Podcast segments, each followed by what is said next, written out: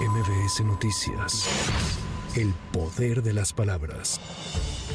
En la conferencia de prensa del comité organizador del Frente Amplio por México, se dio a conocer que Xochil Gálvez, Beatriz Paredes, Santiago Krill y Enrique de la Madrid cumplieron con el requisito de reunir 150 mil firmas de apoyo para continuar en el proceso interno del bloque opositor. Con ello quedaron fuera aspirantes que habían manifestado que llegaron a la meta, como Miguel Ángel Mancera, Francisco Javier García Cabeza de Vaca y Silvano Aureoles. Xochil Gálvez, la aspirante a la candidatura presidencial que recaudó más firmas, agradeció el apoyo tanto del comité organizador como de los ciudadanos. Yo por mi parte pues me dediqué a ganar firmas por todo el país, recorrí 18 estados, llegué a 550 mil firmas y le agradezco a todos los ciudadanos que de manera desinteresada y decidida han participado porque quieren elegir quién será de los cuatro finalistas que estamos aquí el que represente al Frente Amplio por México.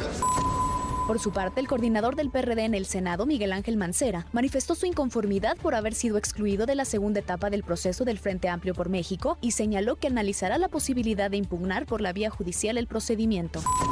Cabe señalar que este jueves a las 19 horas se realizará el foro Visiones de México, en el que los cuatro aspirantes expondrán su visión sobre los problemas que afectan al país. Tras una aparente falla mecánica, siete personas quedaron atrapadas al interior de un elevador del Hospital General número 7 del Instituto Mexicano del Seguro Social en Monclova, Coahuila. Sin embargo, tras la movilización de cuerpos de emergencia, las personas lograron ser rescatadas y valoradas para descartar afectaciones.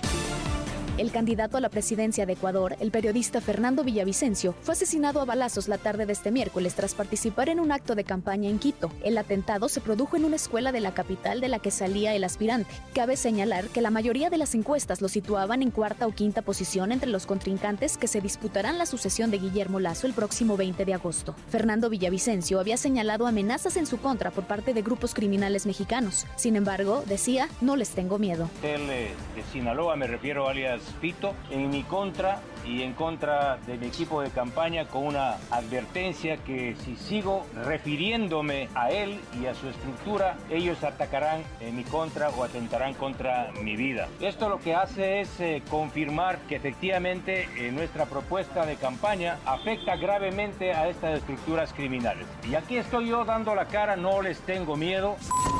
El secretario de Estado de Estados Unidos, Anthony Blinken, anunció este miércoles nuevas sanciones impuestas por la administración Biden contra tres importantes presuntos operadores del cártel de Sinaloa en Baja California y Colima, involucrados en el tráfico internacional de drogas, incluido el fentanilo. Para MBS Noticias, Tamara Moreno. MBS Noticias. El poder de las palabras.